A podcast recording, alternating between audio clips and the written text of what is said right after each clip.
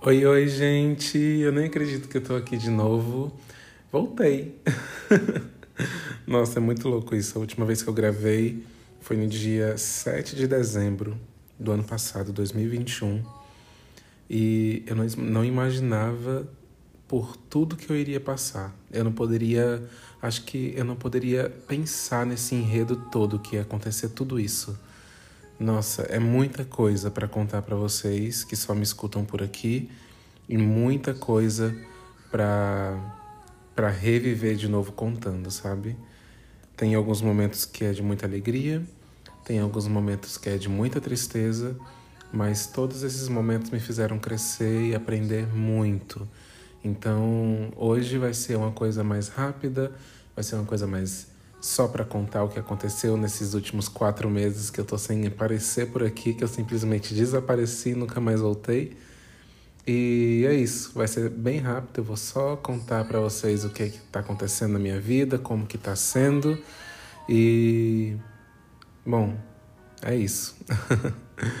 é, eu tô aprendendo a construir isso de novo, sabe? Eu já não lembrava mais como gravar, não lembrava mais como que que eu fazia. Na verdade, nem escrevi roteiro para esse episódio, eu só tô gravando. E agora são. Hoje é sábado, 16 de abril, são três e meia da manhã.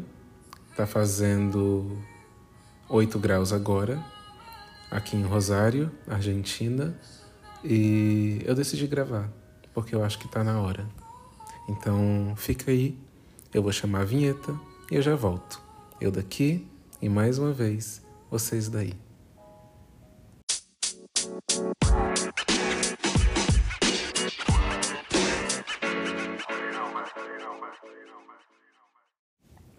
Oi, oi, gente! Então, antes de começar a falar para vocês, eu queria muito me desculpar com as pessoas que costumavam me escutar e só me acompanhavam aqui pelo, pelo, pelo ponto de oxigênio.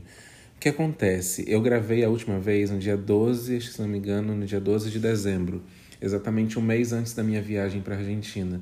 E eu prometi que eu iria entregar conteúdo, que eu iria contar para vocês tudo que estava acontecendo, eu ia sempre atualizando vocês, os ouvintes que sempre me escutam por aqui.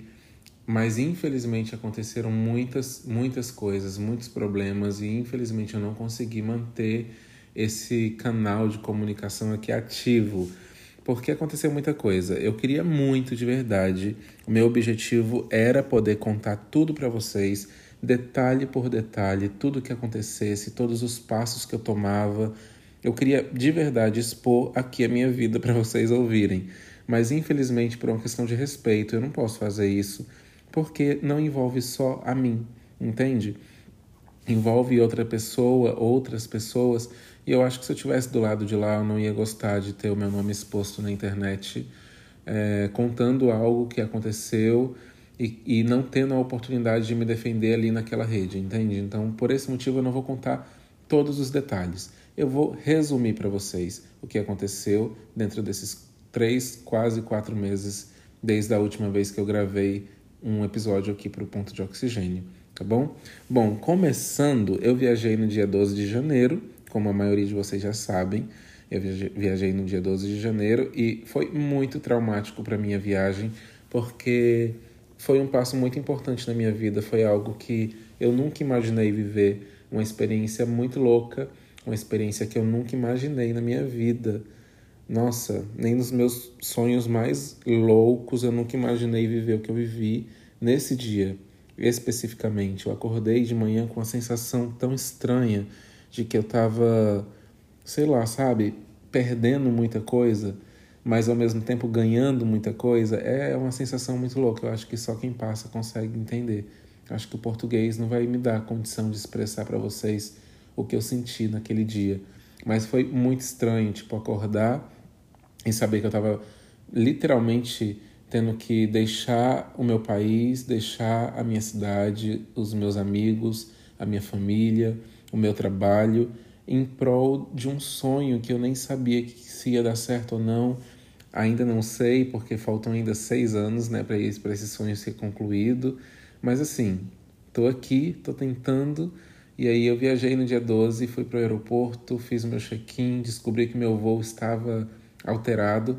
A moça do guichê falou: corre que o seu embarque já começou e se você perder o voo, muito possivelmente você não consegue outro para lá, hoje ainda. E aí eu saí correndo para me despedir, dar o último abraço na minha família, nas minha, na minha amiga, no meu pai, na minha mãe. E nossa, foi uma despedida muito difícil para mim, meu Deus. É quase que eu conseguisse sentir, sabe, de novo aquele sentimento que eu senti ali na, na hora daqueles abraços. Meu Deus do céu. É realmente muito difícil você se despedir de uma pessoa e de pessoas que você ama sem saber quando você vai voltar a rever essas pessoas de novo. É lógico que hoje em dia com a tecnologia, WhatsApp, Instagram, enfim, a gente consegue ter essa proximidade, sabe, de poder ligar por vídeo, de poder ver a pessoa, de poder ouvir a voz dela, de poder olhar nos olhos da pessoa, mesmo que diante de uma tela, assim, sabe? Porque imagina, antigamente era carta, já pensou como que era louco isso? E antes do WhatsApp era só ligação de voz. Então você não conseguia literalmente ver o rosto da pessoa, não tinha rede social. Então ainda assim eu consigo me ver como privilegiado de estar vivenciando essa experiência nesse momento, nesse período de vida, nesse tempo, né, em que a gente tem tantas condições de ainda se manter conectado com pessoas à distância e nossa, isso diminui bastante a saudade, mas nada, nada substitui um abraço apertado da sua mãe, nada substitui um conselho da sua melhor amiga, do seu melhor amigo, nada substitui a parceria dos irmãos perto de você, sabe? Nada substitui você ver os teus sobrinhos, os teus afiliados crescerem na, na sua frente, assim. Nada substitui. Então é muito difícil de verdade. Eu passei a viagem inteira, de, de Brasília até São Paulo, chorando muito. Tinha uma senhorinha muito simpática sentada do meu lado e estava me dando suporte o tempo todo, perguntando se eu estava bem, se eu precisava de água, se eu precisava de alguma coisa. Teve um momento, inclusive, que ela chamou a aeromoça e pediu para ela um copo de água para mim. A aeromoça, super gentil, trouxe o copo de água, tomei, tentei me acalmar, mas foi muito difícil parar de chorar naquele momento porque, nossa, é muito alto o preço que a gente paga para estar tá aqui, sabe? Às vezes a gente a gente precifica muito o, o que é passar no Enem, o que é passar no vestibular da, de uma federal no Brasil, mas eu acho que existe um preço maior, que é estar aqui agora. E é isso que eu quero muito falar, porque as pessoas subestimam muito medicina na Argentina ou medicina fora do Brasil, assim, sabe? Como algo muito acessível, algo que é só você ir e se matricular. Mas existe esse peso e essa cobrança e esse preço emocional que a gente tem que pagar e que é cobrado todos os dias com juros e correção, que é você estar tá longe da sua família, que é você estar tá longe dos seus parentes. E isso, olha, vou te contar, para muitas pessoas aqui, muitas pessoas que eu já conheci, isso não é nada. Elas são desprendidas da família, são desprendidas dos amigos, então elas estão no mundo, sabe? É, é uma experiência de ah, eu estou vivendo a minha vida. Mas para muitas pessoas não é assim. Para muitas pessoas é muito difícil estudar em um outro idioma, tá é, vivenciando coisas que você nunca imaginou vivenciar, sabe? Ir para uma faculdade pública é, com tantas pessoas de tantos lugares do mundo, sabe? Pessoas da Europa, pessoas dos Estados Unidos, pessoas da Ásia, pessoas das Américas enfim, é muito louco vivenciar tudo isso longe da família. Isso é muito difícil, de verdade. Eu queria muito que vocês pudessem entender isso, mas eu acho que é impossível passar isso através de um podcast ou passar isso através de um vídeo que seja, sabe? Só quem vive, só quem está aqui ou quem está longe da família sabe o que, que é, sabe o preço alto que tem que pagar todas as vezes que acontece algum problema e você não tem simplesmente para quem contar, sabe? É muito louco, é muito desesperador. Mas foi isso. Cheguei na Argentina dia 12 de janeiro, tava um calor infernal, fazendo 45 graus, e meu Deus, estava difícil de respirar. Eu tenho muita dificuldade no calor. E agora eu tô no outono aqui e tá fazendo assim média de 8 graus, 12 graus, 16 graus, 5 graus a gente já pegou aqui. Eu já peguei até 1 grau aqui no outono. E, enfim, eu achava que eu estava me dando muito mal no verão né, por conta do calor, mas eu tô vendo que aqui é muito louco essa questão de temperatura, porque as estações do ano são muito bem definidas, é literalmente viver as estações do ano no tempo correto de viver. Lá em Brasília, a gente muitas vezes vive as quatro estações do ano em um dia só. Então, às vezes, você acorda fazendo, sei lá, 9 graus, 8 graus em Brasília no inverno. E aí, quando é assim, meio-dia já faz 12 graus, 15 graus, já parece mais outono. Aí quando é a noite, é, aí quando é o final da tarde é um calor, sabe? Muito forte. À noite chove, é muito louco. Mas aqui não, aqui os, as estações do ano são muito bem definidas. Então, eu cheguei na, na, no verão e é verão mesmo, 45 graus, 46 graus, sensação térmica lá em cima, passando mal, pressão caindo, sabe? Desesperador. E agora eu tô no outono e tô morrendo de frio. Agora eu consigo entender por que, que o pessoal da Europa não gosta muito de tomar banho. Porque, cara, é muito difícil você levantar com um grau de temperatura sensação térmica abaixo de zero e, e, falar assim, vou animar para ir tomar um banho ou vou animar para sair na rua. Meu Deus, você só quer ficar debaixo da coberta, embrulhado de tanto frio. Mas enfim, cheguei aqui no calor e aí é, vocês sabem, eu já tinha falado para vocês que eu ia dividir apartamento e aí eu realmente dividi apartamento. A gente chegou no apartamento e o apartamento, enfim, estava infestado de barata. A gente saiu matando barata no primeiro dia, na primeira noite. Mas foi isso, a gente dormiu e tal, e no outro dia a gente foi resolver problemas burocráticos de vida adulta, né? Então, fomos atrás de mobília, fomos atrás de resolver internet, fomos atrás de tantas coisas.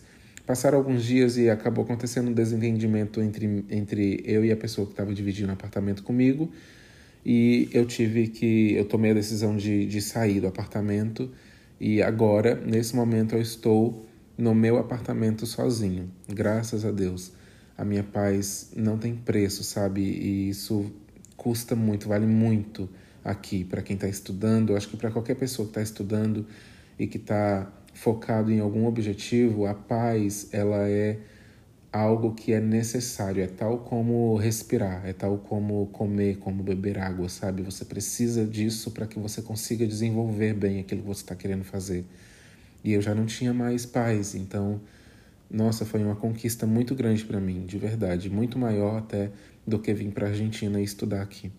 E entre isso, eu ainda fui assaltado, perdi meu celular, tive que voltar para o Brasil, meio que bate volta, fui num dia, voltei no outro dia.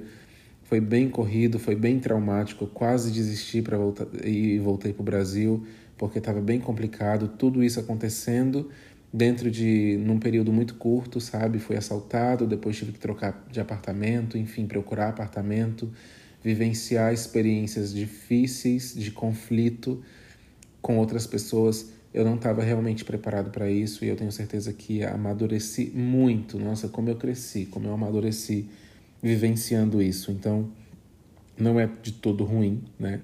A gente não passa só perrengue, também tem os momentos de alegria, de felicidade, eu tava literalmente na merda. Gente, desculpa com a palavra e desculpa com a dicção de hoje, porque realmente não tá dando. A dicção tá bem ruim.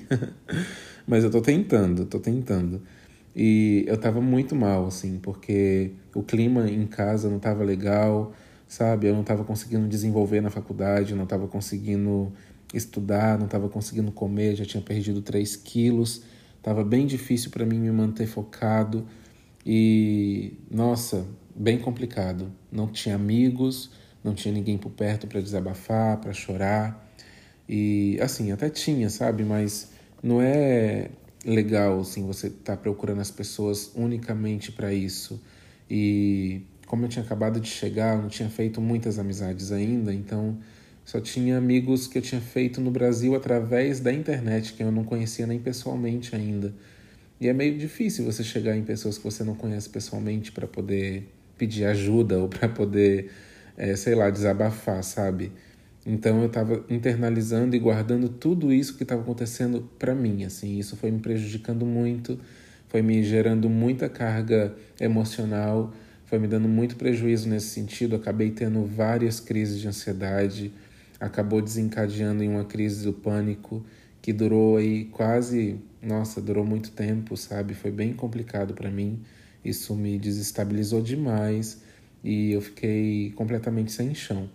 E, bom, passado a chuva e a tempestade, chegou um dia em que eu fui almoçar no McDonald's e encontrei uma colega que eu tinha conhecido através da internet e que eu já tinha conhecido pessoalmente também aqui em Rosário, mas a gente não tinha sentado ainda para conversar e nem, sabe, trocar ideia. E aí eu fui almoçar no McDonald's depois que eu saí da faculdade e encontrei ela lá. E nossa, posso dizer com todas as palavras, sem medo de errar, que ela me resgatou muito assim. Ela me tirou do fundo do poço e me apresentou pessoas incríveis. Eu estou literalmente agora me sentindo abraçado por, por pessoas, sabe? Literalmente sentindo abraçado. Não que eu não tinha sido abraçado antes por outras pessoas, eu também fui. Também tive pessoas perto de mim, tive apoio de pessoas, mas por uma situação que aconteceu no grupo, eu imaginei que eu tivesse que eu estava sozinho, que eu não tinha mais ninguém, que eu não tinha amigo, que eu não tinha, enfim, ninguém por perto. E eu literalmente estava me sentindo muito só, eu estava me sentindo completamente sem chão. E aí a Bruninha me, me resgatou, me apresentou, nossa, uma família, assim, que meu Deus do céu, tem me salvado a vida. Inclusive, eu quero dizer para vocês que logo mais eles vão estar aqui no podcast também. Eu vou fazer um episódio com eles para que eles possam contar a experiência deles também, como é que está sendo, né, viver aqui na Argentina, estudar na universidade pública, estudar medicina em uma universidade pública no exterior, em um outro idioma, como que tem sido para eles a experiência deles, porque vocês têm muito uma visão do que eu sinto e, do, e de como é a minha realidade, mas eu queria também trazer para vocês a realidade de outras pessoas que também são outras realidades diferentes da minha, né? enfim, e foi isso que aconteceu. Fui assaltado, troquei de casa, voltei para o Brasil, voltei para a Argentina. Enfim, uma loucura, conflitos, amizades novas, amizades que foram e outras que chegaram. E a vida é assim. A vida é literalmente isso. Quando eu estava no Brasil, poucos meses antes de vir para a Argentina, um médico na sala de cirurgia falou para mim não ter medo do PBL, que é o método de ensino da faculdade, porque a vida é PBL. A vida literalmente é aprendendo errando, sabe? Aprendendo, construindo todos os dias. E como tem sido isso? É muito real, é muito, muito real isso. Eu estou aprendendo todos os dias um pouco e a gente acaba se aproximando das pessoas e a gente acaba aprendendo um com o outro. É muito louco isso também, a troca que a gente tem de aprendizado, sabe? da pessoa te aconselhar, ah, não faz assim não, porque eu fiz, eu me dei mal, faz desse outro jeito. E isso é muito legal porque você percebe que não existe pessoas, só pessoas ruins no mundo. Eu estava já numa situação em que eu não estava mais acreditando em ninguém. As pessoas chegavam perto de mim e eu me afastava, porque eu tinha medo de sofrer de novo, sabe? Tinha medo de passar por toda aquela situação de conflito de novo, aquilo me deixou muito mal. Então estava chegando as pessoas eu estava tentando me afastar porque eu tinha medo, mas até que conversando muito com a minha família, com a minha irmã, com amigos, e eles me aconselharam a tentar me aproximar de novo de pessoas para que eu pudesse ter com quem compartilhar. E graças a Deus a Bruna me apresentou esses amigos novos que eu vou apresentar para vocês logo mais em um outro episódio. E vai ser muita resenha, a gente vai dar muita risada porque eles são muito engraçados. Mas enfim, era isso que eu queria contar para vocês. Agora tá tudo bem, eu já estou no meu apartamento, eu já estou estudando agora a full, estudando muito, tentando acompanhar a matéria. É muita matéria, de verdade, não é brincadeira isso que a gente faz. Enfim, é, é um sonho sendo realizado, com muitas dificuldades agregadas a isso, mas é muito gratificante ver que eu cheguei aqui, que eu estou aqui agora, que eu estou literalmente vivendo o sonho de estudar medicina em uma universidade pública, completamente acessível à população, dividindo espaço com pessoas do mundo inteiro, conhecendo gente do mundo inteiro. É muito louco, é muito é muita diversidade, sabe, para a cabeça da gente. A gente começa conversando em português, daqui a pouco a gente está falando em espanhol, daqui a pouco alguém puxa alguma coisa em, em inglês. É muito louco.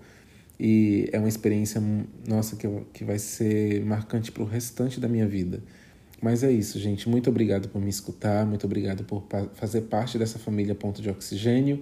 E, enfim, eu prometo que nos próximos episódios nós vamos ter um conteúdo um pouco mais elaborado, nós vamos voltar com os quadros, nós temos o Monocrio, nós temos o Diz aí Florence, eu reclamando com Thomas, o Me Ajuda Thompson, que eu tô morrendo de saudade de ler os e-mails de vocês e dar conselho para vocês também. Agora eu vou chamar alguns amigos também para me ajudar a aconselhar.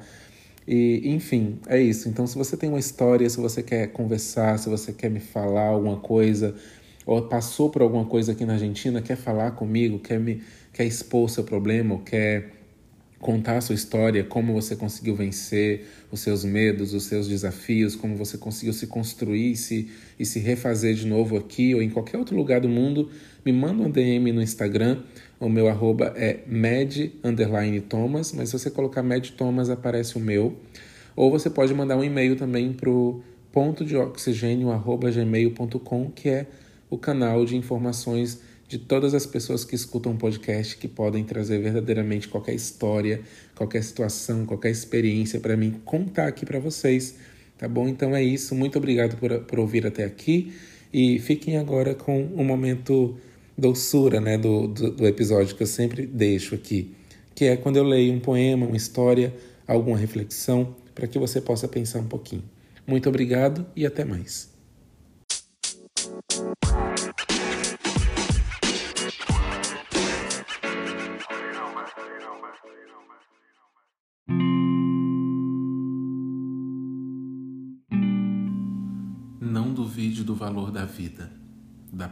Paz, do amor, do prazer de viver, enfim, de tudo que faz a vida florescer, mas duvide de tudo que a compromete. Duvide do controle que a miséria, a ansiedade, o egoísmo, a intolerância e a irritabilidade exercem sobre você. Quando somos abandonados pelo mundo, a solidão é superável. Quando somos abandonados por nós mesmos, a solidão ela é quase incurável. Sábio é o ser humano que tem coragem de ir diante do espelho da sua alma para reconhecer seus erros e fracassos e utilizá-los para plantar as mais belas sementes no terror da sua inteligência. Ser livre é não ser escravo das culpas do passado, nem das preocupações do amanhã. Ser livre é ter tempo para as coisas que se ama, é abraçar, é se entregar, sonhar, recomeçar tudo de novo.